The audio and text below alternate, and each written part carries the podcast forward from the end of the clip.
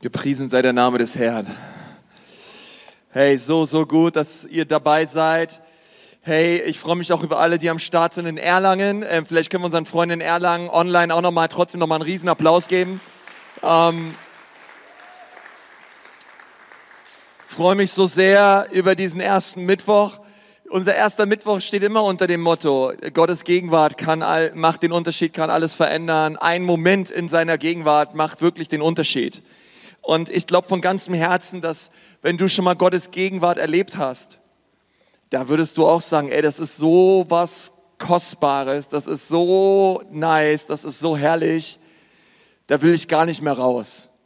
Ich weiß nicht, ob du das schon mal erlebt hast, auch in Erlangen online. Ja, du bist irgendwie, du hast Gottes Gegenwart, du hast Gott gesucht und du hast seine Gegenwart erlebt. Dann denkst du, Mann, ey, du Hornochse, ey, Mann, warum, ey, warum erst jetzt, ja? Ah, es ist so herrlich. Ähm, Gott zu erleben und ihn zu suchen. Und ich wünsche das jedem in unserer Church, dass er ganz stark Gott erlebt. Ich wünsche mir das auch in diesem Jahr, dass jeder von uns Gottes Stimme hört. Und dass wir merken, wie Gott zu uns spricht und wie er uns dient durch seinen Geist und uns aufbaut, uns ermutigt, unsere Träume neu aufblühen lässt. Ja, wir, wir Menschen sind die Träumen.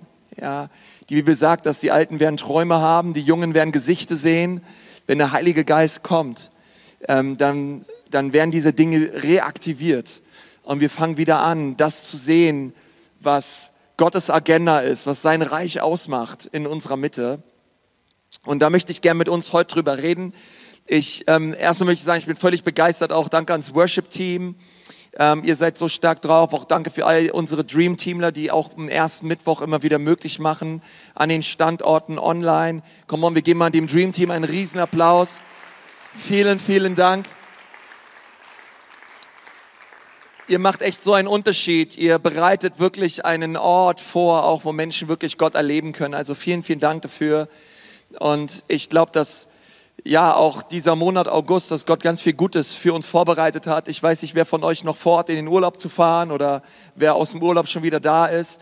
Aber ich kann dir nur eine, eine Sache sagen, wenn du noch vorhast, in den Urlaub zu fahren, mach bitte keinen Urlaub von Gott, ja, sondern ähm, man, man, man kann auch im Urlaub Bibel lesen, man kann auch im Urlaub Gott suchen, Amen. Und ähm, ist so wichtig, ja, dass man nicht aus so einer Urlaubszeit rauskommt und sich wie in so einem spirituellen Loch befindet, ja, wo man erstmal sagt, das muss ich mich erstmal spirituell wieder aufrappeln. Gut, wir haben deswegen als Gemeinde die 21 Tage des Gebets, weil wir merken, das ist leider die traurige Realität in den Leben von vielen Christen, dass wir nach den Sommerferien erstmal wieder ähm, erstmal wieder neu gemeinsam beten müssen. Okay, deswegen zieht euch schon mal warm an. Am 5. September starten die 21 Tage des Gebets. Es wird absolut herrlich ähm, und wir werden da richtig krass Gott erleben, ja, und ähm, seine Gegenwart erleben. Ich bin, ich, ich habe besonders Glauben für diese kommenden 21 Tage im September. Ich glaube, das wird ganz, ganz stark. Und auch wir als Lead-Team haben da das Gefühl, dass Gott da echt was tun wird in dieser Zeit. Also sei unbedingt mit am Start. Und heute möchte ich gerne euch, ähm, ja, eigentlich ist es ein Teaching, eine, eine, eine kurze Lehreinheit zum Thema die Gegenwart Gottes. Wobei ich sage, also über die Gegenwart Gottes zu lernen ist immer so eine Sache. Es ist noch viel schöner, sie zu erleben. Ja, die Bibel ist kein Buch, was einfach nur gelesen werden möchte. Sie möchte gelebt werden. Sie möchte erfahrbar werden. Die praktische Theologie, das ist die Königsdisziplin. Nichts geht über die Praxis und Gott möchte, dass sein Wort Anwendung findet. Deswegen sollen wir nicht nur Hörer, sondern Täter seines Wortes werden. Amen. Und das ist erstmal ganz wichtig, auch bei den Dingen, die ich heute sage. Na klar kann man über die Gegenwart Gottes lernen, aber das Allerbeste ist, wenn wir sie erleben, wenn wir Gottes Gegenwart suchen. Und, ähm, aber es gibt, die Bibel redet über verschiedene Dimensionen der Gegenwart Gottes. Und zwar ähm, können wir unterscheiden zwischen der Allgegenwart Gottes, der innewohnenden Gegenwart Gottes und der sich manifestierenden Gegenwart Gottes. All diese drei Dimensionen der Gegenwart Gottes ist etwas, was die Bibel uns aufzeigt. Die Allgegenwart, die innewohnende Gegenwart Gottes und die sich manifestierende Gegenwart Gottes. Nun, die Allgegenwart Gottes bedeutet, dass Gott überall ist. Ja, es bedeutet, dass Gott präsent ist, dass er überall ist. Die innewohnende Gegenwart bedeutet, dass Gott durch seinen Heiligen Geist Wohnung genommen hat in dem Leben eines jeden Gläubigen, der sein Leben Jesus Christus anvertraut hat, Buße getan hat und gesagt hat, Jesus, ich möchte ab heute mit dir leben. Und Jesus hat gesagt, ich möchte nicht nur mit euch sein, sondern ich werde in euch sein. Irgendwer dankbar dafür, dass er nicht nur mit uns ist, sondern dass er auch in uns ist. Ja, hey, das ist der Hammer. Ähm, er wohnt in dir durch seinen Heiligen Geist. Wir müssen es immer wieder bewusst sein. Komm, oh komm und fülle diesen Tempel. Fülle diesen Tempel. Du bist der Tempel des Heiligen Geistes. Und der Heilige Geist, er wohnt in dir. Das ist die innewohnende Gegenwart Gottes. Und dann gibt es die sich manifeste, äh, sich manifestierende oder die manifeste Gegenwart Gottes. Und es bedeutet, dass sich Gott mit seiner Gegenwart lagert. Das bedeutet, dass Gottes Gegenwart spürbar und erfahrbar wird für den Gläubigen. Bedeutet, dass wir Gottes Gegenwart so stark spüren, dass du merkst, hey, da ist es wie eine Dichte da. Du merkst, Gottes Herrlichkeit, Gottes Kraft ist hier. Sie ist gegenwärtig und es macht etwas mit dir. Es macht etwas mit deinem Gebetsleben. Es macht etwas mit deinen Emotionen. Es macht etwas mit deinem Herzen, weil du spürst, wow, Gott ist da und seine manifeste Gegenwart ist da, wo er die, wo er die Initiative ergreift und Gott sich spürbar und bekanntbar macht. Und ich sage dir eins, Gott möchte sich spürbar machen. Gott möchte, dass du seine Gegenwart erlebst. Er möchte nicht nur, dass du darüber liest, er möchte nicht nur, dass du davon hörst, sondern er ist ein Gott, der sich erfahrbar macht und der dich einlädt, in seine Gegenwart zu kommen und dass du sie wirklich erlebst. Und zwar auf eine ganz besondere, ganz besondere Art und Weise. Nun eine Bibelstelle über die Allgegenwart Gottes, Psalm 139, Vers 7. Könnt ihr mal aufschlagen. Dort sagt David, wohin sollte ich gehen von deinem Geist? Wohin fliehen vor deinem Angesicht? Und dann die darauffolgenden Verse beschreiben, dass es keinen Ort gibt, wo wir hingehen könnten, wo wir hinfliehen könnten, an die höchsten Höhen und an die tiefsten Tiefen. Überall ist Gott. Warum? Es beschreibt seine Allgegenwart. Gott ist allgegenwärtig. Es gibt keinen Ort, an den wir fliehen könnten und zu dem wir gehen könnten, wo Gott nicht wäre. Das ist beruhigend, oder? Halleluja. Gott ist überall, aber seine manifeste Gegenwart ist nicht überall. Seine, seine Allgegenwart ist überall, weil er Gott ist. Ähm, aber ich will besonders über seine manifeste Gegenwart reden und inwiefern wir durch Lobpreis und durch Anbetung die manifeste Gegenwart Gottes einladen in unserem Leben und in unsere Mitte, besonders auch als Gemeinde. Wenn du am Anbeten bist, dann ist es so, dass Anbetung ist immer eine Einladung Gottes. Es ist immer eine Einladung zu sagen, Gott, wir wollen dich mehr als alles andere auf dieser Welt. Wenn wir anfangen anzubeten, wenn wir anfangen, Jesus die Ehre zu geben und ihn zu erheben, dann sagen wir nichts anderes als, komm, oh komm Herr, komm und fülle diesen Raum, komm und fülle dieses Herz, komm mit deiner Gegenwart in unsere Mitte und tue, was du nur tun kannst. Komm und verändere du die Atmosphäre. Und ich, ich, ich, ich bete so, dass sich dein Leben verändert. In, dahingehend, dass du ein Anbeter Gottes wirst. Und vielleicht sitzt du hier und sagst, ja, Konsti, aber ich spiele kein Instrument, ja. Und ehrlich gesagt, wenn ich die Stimme erhebe und anfange zu singen, dann ergreifen andere die Flucht, ja. Und du sagst dir, ich bin unmöglich ein Anbeter. Nur ich möchte sagen, Anbetung hat nichts hat nichts damit zu tun, dass wir singen oder dass wir ein Instrument spielen. Kann wer dazu Amen sagen? Okay? ähm, einfach nur zu singen und ein Instrument zu spielen, hat erstmal nichts damit zu tun, dass wir Anbeter, Anbeter sind, okay? Ähm, äh, äh, sondern dann sind wir Musiker und gute Sänger. Ich rede nicht davon, dass wir Musiker und gute Sänger sind, sondern ich rede darüber, dass wir Anbeter sind. Und ich glaube, dass ähm, es noch nie eine Zeit gab in der Kirchengeschichte wie diese heutige, weil es wurden noch nie so viele Lieder geschrieben. Es wurden noch nie so viele Alben veröffentlicht. Es wurde noch nie, ich weiß nicht, ob du Spotify abonnierst, aber ähm, oder oder irgendeinen anderen Musikkanal. Mir werden ständig irgendwelche neuen Alben präsentiert von irgendwelchen Worship und Lobpreis-Bands auf dieser Erde. Es ging noch nie so viel nach außen an Lobpreis-Songs und Lobpreistexten. Hey, und das ist erstmal herrlich, weil ich glaube, da hätten Leute vor 20, 30 Jahren nur davon geträumt. Muss man überlegen alleine, wie viele Ortsgemeinden ähm, Lobpreis-CDs rausbringen. Das gab es noch nie. Aber trotzdem, leider glaube ich, dass Gott, weißt du, Gott ist nicht auf der Suche nach Lobpreisliedern. Gott ist auf der Suche nach Anbetern. Die, wir haben eine Fülle an Ressourcen, wir haben eine Fülle an Liedern und an Songs. Aber Gott sucht keine Songs. Gott sucht Menschen, die ihn anbeten im Wahrheit und im Geist. Und manchmal ist es so, dass wir so überwältigt werden von all den Möglichkeiten, von all dem, was es da draußen gibt. Und wir, und, und wir, können, wir können kommen in den Gottesdienst oder so durch unser Leben gehen, dass wir Lobpreislieder einfach nur noch so mitsingen und mittrallern, weil sie halt eine schöne Melodie haben, einen schönen Text haben. Aber Gott ist auf der Suche nach Anbetern. Gott ist auf der Suche nach Menschen, die im Gehorsam leben. Lobpreis hat nichts mit Musik zu tun. Das ist ein Teil davon. Aber Lobpreis bedeutet, dass ich ein Gott hingegebenes Leben führe. Lobpreis bedeutet, dass ich, dass ich die Ehre und den Willen Gottes suche. In jeder Situation meines Lebens.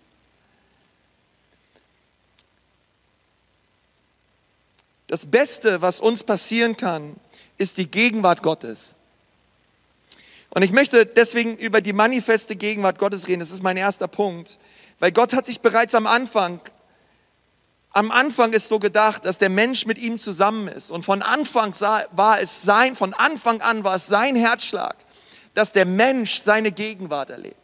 Gott hat dem Menschen Atem eingehaucht. Ich meine, stell dir dieses Bild vor. Ja, Gott bläst den Menschen Odem ein und der Mensch macht, sein, macht seine Augen auf und das Erste, was er sieht, ist, wie Gott sich über ihm beugt und ihn den Atem, den Lebensodem hineinblies. Und von Anfang an war es klar, Gott nahm den Mensch an die Hand und er geht mit ihm durch die Kühle des Abends, durch den Garten Ehen und sie sind Partner, sie sind Freunde. Und der Mensch war ein Liebhaber. Und alles, was er hatte und alles, was er wollte, war Gott. Weil so hat Gott es sich gedacht. Aber was haben wir Menschen verloren durch den Sündenfall? Und was hat Jesus Christus durch seinen Tod und durch seine Auferstehung und durch Pfingsten wiederhergestellt? Ich glaube, es ist die manifeste Gegenwart Gottes. Es ist diese erfahrbare, erlebbare Gegenwart des lebendigen Gottes. Schau, was in 1. Mose 3, Vers 8 steht. Und sie hörten die Stimme Gottes des Herrn, der im Garten wandelte, als der Tag kühl war. Und der Mensch und seine Frau versteckten sich vor dem Angesicht des Herrn hinter den Bäumen des Gartens. Nun, Sünde bewirkt immer, dass wir uns vor Gott verstecken. Das ist immer, was Sünde tut. Und wenn du, keine Ahnung, wenn du letzte Woche versagt hast oder gestern und du hast gesündigt, Bockmist gebaut, dann möchte der Teufel, dein geistlicher Feind, er, er möchte dich verdammen, er möchte dich anklagen und er möchte, dass auch du den nächsten Baum suchst, hinter dem du dich versteckst. Er möchte immer, dass wenn du fällst, du dich von Gott distanzierst. Weil er weiß, dass wenn du dich auf die Suche machst nach Gott und wenn du aufstehst und wenn du Gott entgegengehst, du wirst immer Gnade, Barmherzigkeit und Liebe erleben. Du wirst immer Vergebung erleben in der Gegenwart Gottes, weil er ist langsam zum Zorn und groß an Gnade. Komm, und ist irgendwer dankbar für so einen liebevollen Vater im Himmel, der, der, der immer mit weitem Arm dasteht. Und der Teufel weiß das. Deswegen möchte dich verdammen, deswegen möchte dich so lange wie möglich irgendwie auf Distanz halten und sagen, hey, nein, nein, so wie du bist, kannst du unmöglich in die Gegenwart Gottes kommen. Aber Adam und Eva, sie, sie versteckten sich vor der Gegenwart Gottes. Und das ist hier nicht die, die Rede von der Allgegenwart Gottes. Weil wie willst du dich vor der Allgegenwart Gottes verstecken? Das geht nicht. Was hier gemeint ist in diesem Text in 1. Mose 3, Vers 8, es ist die manifeste Gegenwart Gottes. Es ist die Herrlichkeit und die Gegenwart Gottes. Diese haben sie verlassen. Die herrliche Gegenwart Gottes. Sie versteckten sich und, und schau mal, diese, diese Gegenwart Gottes, diese manifeste Gegenwart Gottes, das, das, war der, das war der Herzschlag Gottes. Das war das, was Gott unbedingt wiederherstellen wollte. Der Mensch muss wieder in meine Gegenwart. Der Mensch soll wieder Gemeinschaft mit mir haben. Wir lesen das in 2. Mose 33, 14 bis 16. Und er sprach, soll ich selbst mitgehen und dich zur Ruhe führen? Er aber sprach zu ihnen, und das ist Mose, wenn du nicht selbst mitgehst, so führe uns nicht hier hinauf. Denn wo, woran soll denn erkannt werden, dass ich Gnade gefunden habe vor deinen Augen, ich und dein Volk, als daran, dass du mit uns gehst? Sodass ich und dein Volk ausgezeichnet werden vor jedem Volk, das auf dem Erdboden ist. Und ich meine, wie kann Mose hier sagen, lass deine Gegenwart mit uns sein, wenn Gott doch allgegenwärtig ist? Wovon er redet, ist die manifeste Gegenwart Gottes, die Herrlichkeit, die spürbare Dichte und Gegenwart Gottes. Und er sagt hier, hey, Gott, was wir brauchen ist, wir brauchen diese manifeste Gegenwart. Wenn sie nicht mit uns ist, dann wollen wir nicht gehen. Gott, wenn du nicht erfahrbar und erlebbar ist, wenn wir nicht hineinkommen können in diese Dichte deiner Herrlichkeit als dein Volk, was soll all das hier? Warum all das?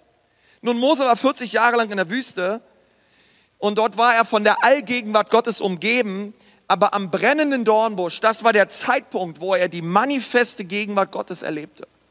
Wo er Gott in seiner Herrlichkeit schmeckte und erlebte und gesagt hat, genau das, was ich hier am Dornbusch erlebt habe, Gott, genau das soll wieder mit uns gehen. Ich will gar nicht mehr ohne diese Dornbusch-Erfahrung. Und dieser Busch, der brannte und brannte und brannte und der hörte nicht auf zu brennen. Und ihr Lieben, das ist das, wonach Gott sich sehnt, nach Herzen, die brennen und brennen und nicht aufhören zu brennen für die Gegenwart Gottes. Gott möchte dein Herz zu einem brennenden Dornbusch machen, welches brennt für ihn und für seine Gegenwart. Anders ausgedrückt, durch, durch die Allgegenwart Gottes erleben wir seine Existenz, erleben wir seine Souveränität aber durch seine manifeste Gegenwart erleben wir seine Heiligkeit, erleben wir seine Herrlichkeit. Und das ist das, was Gott möchte, denn in dieser Heiligkeit und in dieser Herrlichkeit, wenn wir von dieser ergriffen werden, das ist der Punkt, wo wir auch seine Kraft erleben. Das ist der Punkt, wo wir Durchbrüche erleben in unserem Leben. Und ich glaube, das brauchen wir. Das brauchen wir als Church mehr als alles andere. Wir brauchen die manifeste Gegenwart Gottes. Und in dieser manifesten Gegenwart Gottes erleben wir auf einmal, wie Dinge leichter werden, wie Durchbrüche schneller kommen und Wunder stattfinden in unserer Mitte. Das ist der Herzschlag Jesu. Nicht umsonst hat er gesagt, wo zwei oder drei in meinem Namen versammelt sind, dort bin ich mitten unter ihnen.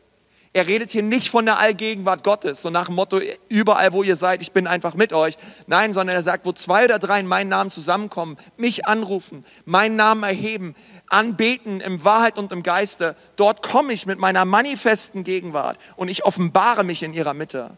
Und wo immer wir Gottes manifeste Gegenwart erleben, erleben wir auch seine Kraft. Immer. Das ist nicht voneinander zu trennen. Und das ist das, was Gott möchte. In dem Psalm steht geschrieben, dass wir durch Lobpreis und Anbetung Gott einen Thron bauen. Sag mal Thron. Wir bauen Gott einen Thron, einen Ort, an dem er kommt und sich niederlässt und an dem er bleibt. Durch Lobpreis und durch Anbetung. Die Bibel sagt, er wohnt in den Lobgesängen seines Volkes. Wenn man die Bibel wörtlich nimmt und an das Wort Gottes glaubt, dann bleibt nur ein Schluss. Das ist gemeint genau so, wie es dort steht. Dass wenn wir ihn preisen und wenn wir an, anbeten von ganzem Herzen, da kommt seine, seine Präsenz Dort lebt er in unserer Mitte. Und das ist das, wonach Gott sich sehnt in deinem und in meinem Leben. Und ehrlich gesagt, die manifeste Gegenwart Gottes, das ist nicht etwas, einfach nur etwas Alttestamentliches, etwas, was wir einfach nur lesen ähm, in der Bibel, sondern es ist etwas ganz Normales in dem Leben eines Christen. Gott sehnt sich seit der Schöpfung nach einem Wohnort seiner Herrlichkeit. Er möchte einziehen mit seiner Kraft.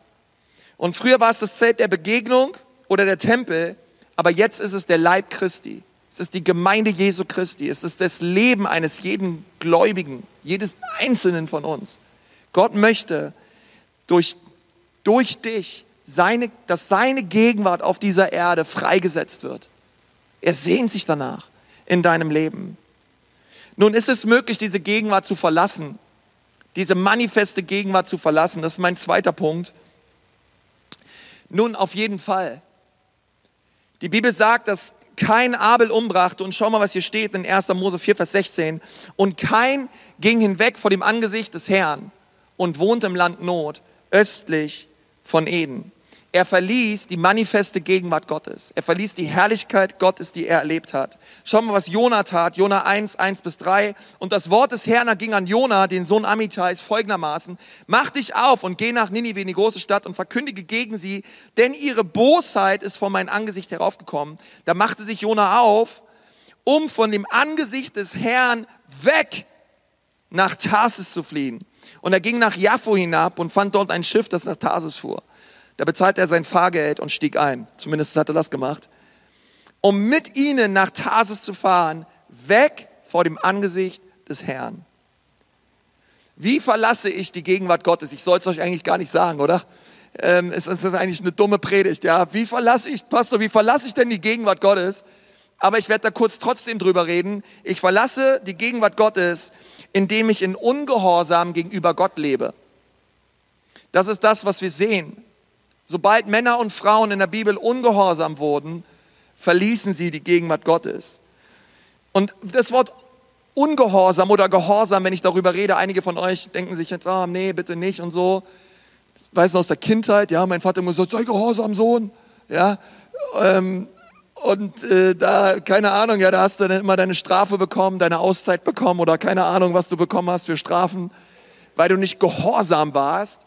Nun lass mich mal das Wort Gehorsam einfach austauschen in, du tust nicht das, was Gott sagt.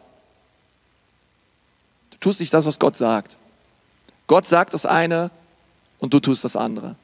Wie verliere ich die kostbare Heiligkeit und Gegenwart Gottes auf meinem Leben? Ich kann doch sagen, wie verliere ich die Salbung Gottes? Die Kraft, die manifeste Kraft seiner Gegenwart auf meinem Leben. Ich verliere sie, indem ich nicht das tue, was er sagt. Und ihr Lieben, ehrlich gesagt, das kann ganz schnell passieren, ähm, dass wir in, in Ungehorsam leben. Nun, ich möchte dich mal fragen, hey, wenn du Gott gehört hast, wenn Gott etwas zu dir sagt, was tust du als nächstes? Gott spricht zu dir. Was tust du als nächstes? Ja, aber Gott spricht gar nicht zu mir. Hast du schon mal die Bibel gelesen? Und denkst dir, oh, ja, stimmt. Ja. Gut, dieser Moment, was folgt dann? Was tust du? Du liest, du liest die Bibel und du merkst, hey, auf einmal der Heilige Geist spricht zu dir und sagt, hey, diese Beziehung, die tut dir nicht gut. Und, und was tust du dann? Oder du hörst eine Predigt und denkst in der Predigt, du sitzt da und merkst, wie der Heilige Geist durch diese Predigt zu dir spricht. Was tust du? Ignorierst du es einfach? Machst du einfach weiter dein Ding? Oder hast du grundsätzlich ein Herz, was weit ist und was weich ist, zu sagen, Gott, sprich zu mir. Ich höre und Gott, wenn du Dinge ansprichst in meinem Leben, ich möchte einfach nur sagen, ich bin ready, Gott, ich möchte die Dinge echt verändern. Deswegen, deswegen, deswegen sage ich immer, es ist so wichtig mitzuschreiben. Deswegen ist es immer wieder, dass ich sage, hey Leute, schreibt mit beim Predigt. Es ist so wichtig. Warum ist das Mitschreiben so wichtig? Weil wenn Gott durch die Predigt etwas zu dir sagt, glaubt ihr daran, dass Gott durch die Predigt zu euch spricht? Weil die Bibel sagt das, der Glaube kommt aus der Predigt. Und in meinem Leben, ich habe in meinem Leben schon so viele Predigten gehört. Hey, ich sag dir, ich, ich schlage jeden von euch, wenn es darum geht, Predigten zu hören. Ich höre, ich höre vier, fünf Predigten die Woche. Ich, vielleicht gibt es trotzdem noch Leute, die mehr hören, aber ähm, ich, ich höre ständig Predigten, ich, ich, ich ständig so, und ich muss mir die Dinge, und, und Gott spricht zu mir. Und immer wieder und immer wieder. Und ich muss mir Dinge aufschreiben. Und es ist auch für mich immer wieder so wichtig zu sagen, hey, ich höre nicht nur für die Gemeinde, ja, sondern ich, ich höre für mich, ähm, damit, wenn Gott was sagt, hey, wir auch sagen, hey, okay, wir machen's. Und, und das, das ist immer so dieser Gehorsamsschritt. Weil Anbetung bedeutet Gehorsam. Anbetung bedeutet, ich lebe ein Leben so, wie es Gott gefällt und ich tue das, was er sagt. Ich kann nicht sagen, ich bin ein Anbeter und mache mein eigenes Ding. Ja, Gott, Gott spricht zu mir über diese Beziehung, Gott spricht zu mir über das Thema Finanzen. Ich wundere mich, hey, ich erlebe keine Versorgung. Und dann höre ich, hey, aber weißt du was? Hey, du solltest den Zehnten gehen und der zehnte Teil deines Einkommens soll ins Haus Gottes kommen. Und ich frage mich immer, Herr, was tue ich dann? Oder ich, ich, ich, keine Ahnung, vielleicht schaust du gewisse Filme oder du hörst Musik und du weißt genau, diese Musik tut dir nicht gut oder Gott spricht zu, mit, es kann alles Mögliche sein. Was tust du? Okay, und deswegen sage ich, es ist ultra praktisch zu sagen, okay Gott, das möchte ich, ich möchte die Salbung erhalten. Und das ist ein Kampf. Es ist ein Kampf, aber es ist ein guter Kampf. Es ist ein guter Kampf des Glaubens, den wir kämpfen dürfen. Weil das Schöne ist, der Heilige Geist ist mit uns und er möchte, dass wir siegreich sind. Und das ist so wichtig, okay? Und äh, lass mich dir sagen, wir alle machen Fehler, auch ich ständig. Ähm, wir alle machen Fehler und wir alle fallen, okay? Und der Teufel möchte, dass du liegen bleibst. Liegen bleiben ist teuflisch. Hinfallen ist menschlich. Wieder aufstehen ist göttlich. Wir, wir gehören zu denen, die wieder aufstehen durch die Kraft des Heiligen Geistes. Ähm, aber, aber wir, wir reden über etwas anderes. Wenn die manifeste Gegenwart Gottes verlassen wir, indem wir es willentlich und bewusst tun. Okay, ist das eine, wenn meine Frau zu mir sagt, hey Konzi, nach der Arbeit, fahr zu Rewe und kauf ein paar Sachen ein. Ist das eine, wenn ich zu Hause bin ohne die Einkäufe und es vergessen habe, was immer mal wieder passiert. Ähm, oder ich habe es vorsätzlich nicht getan und habe gesagt, pff, soll er selber einkaufen fahren? Hallo, wer bin ich denn, ey? Was, kann, die hat doch selber zwei Beine, ey. Soll er selber einkaufen gehen, ey? Was ist das für eine Frau, ey? ja, keiner sagt, irgend so Quatsch, ja. Ähm, okay, also das ist, das ist, da reden wir über eine ganz andere Sache, okay? In beiden Fällen habe ich es nicht getan. Aber es, das eine ist Vorsatz und das andere ist, ich habe es einfach vergessen, okay? Das, aber, äh, das sind große Unterschiede, okay? Und, ähm, und, und, Gott, und Gott möchte echt Gott möchte, dass seine Gegenwart kommt, dass wir als Church sagen, Gott, du hast einen Platz mit deiner Herrlichkeit in unserer Mitte und wir laden dich ein. Bitte komm immer wieder, Heiliger Geist, mit deiner Heiligkeit. Schenk mir ein gehorsames Herz. Gott, hilf mir, dass ich mich mit meinem Leben, mit meiner Ehe, mit meiner Familie in dem Zentrum deines Willens bewege. Denn ich möchte da nicht raus. Und ehrlich gesagt, Gott, dir gehorsam zu sein, ist mir wichtiger als das, was andere Menschen denken. Und weißt du, manchmal spricht Gott zu dir so Sachen, die sind so ganz abgefahren. Manchmal finde ich, manchmal einfach nur so, um, um so Sachen so herauszu, habe ich manchmal das Gefühl, man, manchmal, manchmal spricht Gott und dann musst du dich fragen, hey, warte mal, dieser Gedanke jetzt, mh, hm, kommt der von Gott, kommt der vom Teufel oder kommt der von mir? Kennt ihr das manchmal? Und das frage ich mich dann manchmal. Okay, warte mal, dieser Gedanke jetzt. Okay, Konsti, jetzt mal ganz ehrlich, du, du würdest das von dir aus nicht tun. Also das kann nicht von dir kommen. Der Teufel, der würde es eigentlich auch nicht wollen, dass du, dass du das tust, weil es erweitert und vergrößert das Reich Gottes. Es kann nur von Gott kommen. Und weißt du, manchmal haben wir solche, manchmal haben wir solche Gedanken. Ich weiß noch einmal, als, als ich damit anfing in meinem christlichen Leben, da war ich auf der Bibelschule und da, ähm, da bin ich im Zimmer gegangen, es war abends und dann habe ich weit aus dem Fenster geguckt und weit hinten war so ein Haus, da brannte so ein Licht. Da hat der Heilige Geist zu mir gesagt, geh dorthin und erzähl diesen Menschen von Jesus. Und ich weiß auch damals schon, und das ist ja viele Jahre her, ich habe mir überlegt, okay, warte mal, nee, Konzi, du hast da bestimmt keinen Bock drauf, weil du willst jetzt ins Bett legen und schlafen. Der Teufel möchte auf gar keinen Fall, dass du dieser Person von Jesus erzählst, weil der ist ja sicherlich nicht daran interessiert. Vielleicht kommt es von Gott. Und ich weiß, ich habe mich auf den Weg gemacht, bin dorthin, habe da unten geklingelt, hat eine Person aufgemacht ähm, und, und habe der Person von Jesus erzählt und die war total, die war total resistent. Also wie so eine Mauer, total schnelles Gespräch. Und, das, und ich weiß, ich bin wieder nach Hause gegangen, ich habe gesagt, war das jetzt doch von mir? Und dann habe ich auf einmal gemerkt, wie der Heilige Geist zu mir gesprochen hat und hat gesagt, nein, das war ich. Aber er, er, er, er wollte mein Gehorsam testen. Das ist so ganz oft in unserem Leben so, dass Gott einfach Gehorsam testet in unserem Leben. Er spricht zu uns Dinge. Und auch wenn wir in dem nicht merken und, und denken, hey, ich dachte jetzt, die Person fällt auf die Knie und ihr hebt Jesus als ihren Herrn oder Retter und es passiert nicht, aber Gott, Gott, ist, Gott testet uns manchmal. Gott, Gott möchte einfach sehen, sind wir bereit, gehorsam zu sein oder nicht.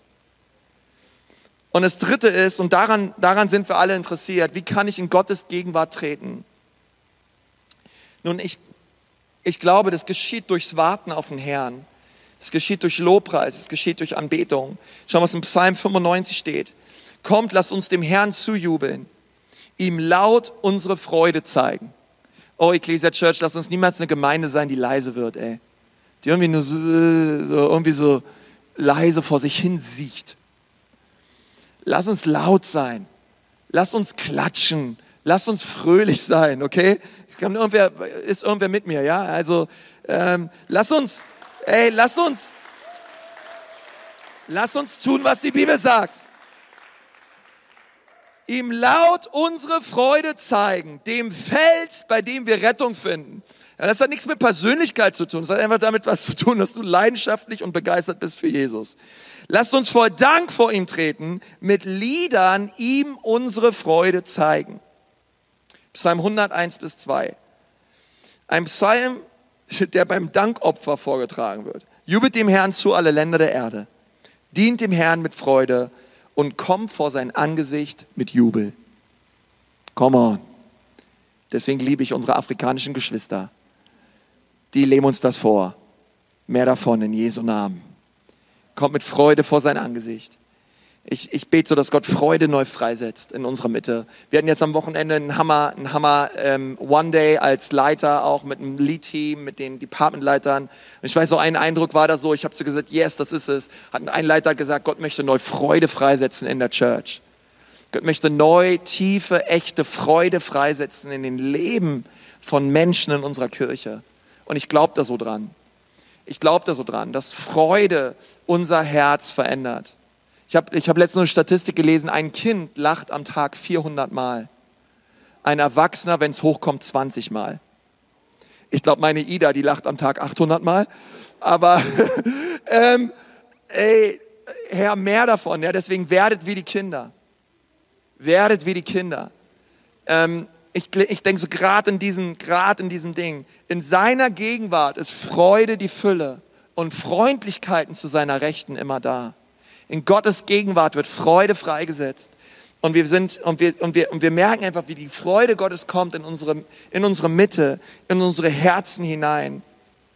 Und, und ich, möchte dich, ich möchte dich so ermutigen, ähm, als jetzt für diesen Monat August, ich möchte dich so ermutigen als dein Pastor und dich so bitten, hab, hab, hab in diesem Monat diese Momente, wo du wirklich merkst, hey, ich nehme mir jetzt Zeit und ich lade Gottes Gegenwart ein.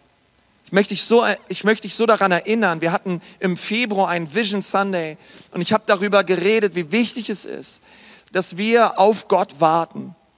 Und ich möchte dich jetzt einmal mehr daran erinnern, wir haben Halbzeit, okay, das halbe Jahr, das nächste halbe Jahr, es liegt jetzt vor uns.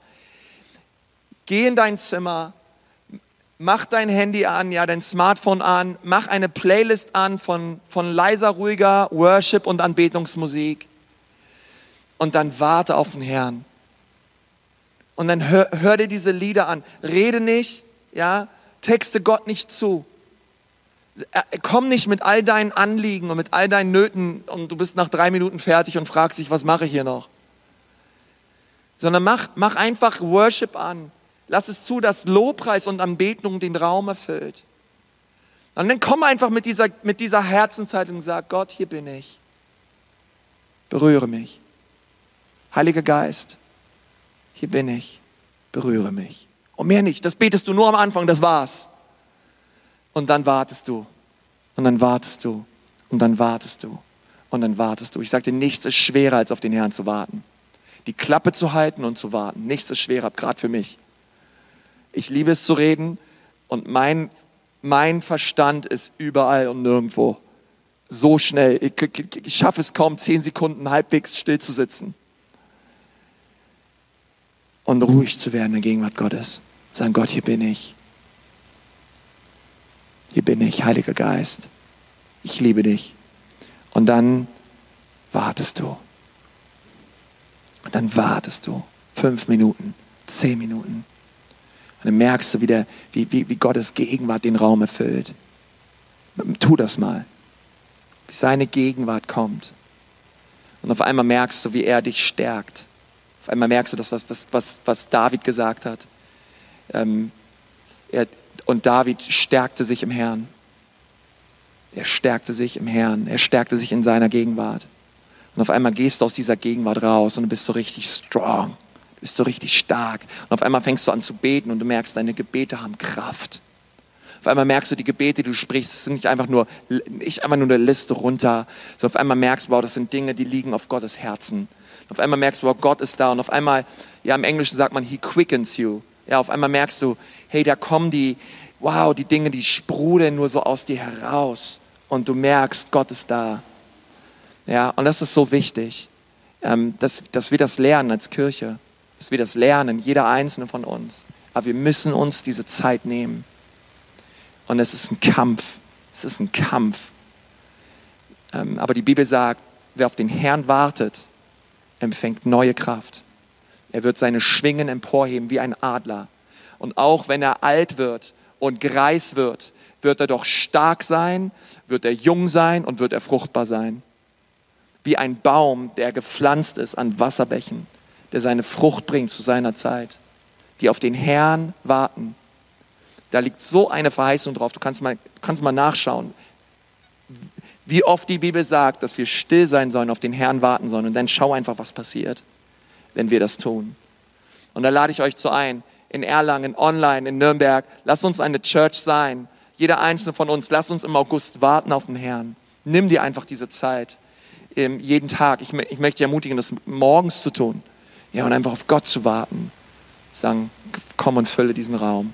Und dann kommt Gott und er stärkt dich und er erfüllt dich. Und dann möchte ich jetzt noch für beten, ähm, dass Gott das tut und, ähm, und dass wir das echt erleben. Ja.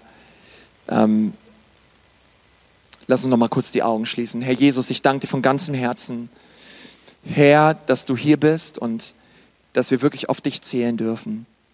Und wir halten dir so unsere Herzen hin, Herr. Vater, und wir rufen auch aus über diesen Monat, August, Herr, dass es ein Monat sein soll deiner Herrlichkeit und deiner Gegenwart. Herr, wir, wir wollen nicht deine Gegenwart verlassen, Herr, sondern wir wollen mehr von deiner Kraft. Wir wollen mehr von deiner manifesten Gegenwart. Und ich bitte dich jetzt um deine Gnade. Ich bitte dich jetzt, Vater, dass du uns fokussiert machst als dein Volk, dich zu suchen, Herr. Dass du Freude auch freisetzt in unserer Mitte. Dass alle Menschen, die da sind, Vater, und ein Trauergewand tragen oder Scham oder ja, einfach Asche da ist, Herr, dass du das jetzt wandelst, Herr. Dass du jetzt ein Trauer, dass diese Trauer, dieses Trauergewand jetzt weggeht und dass du ein Gewand der Freude um uns legst, Herr. Ganz um uns legst und auf jedes Herz kommst. Auf jedes Herz kommst. In Jesu Namen. Amen. Amen. Amen. Amen.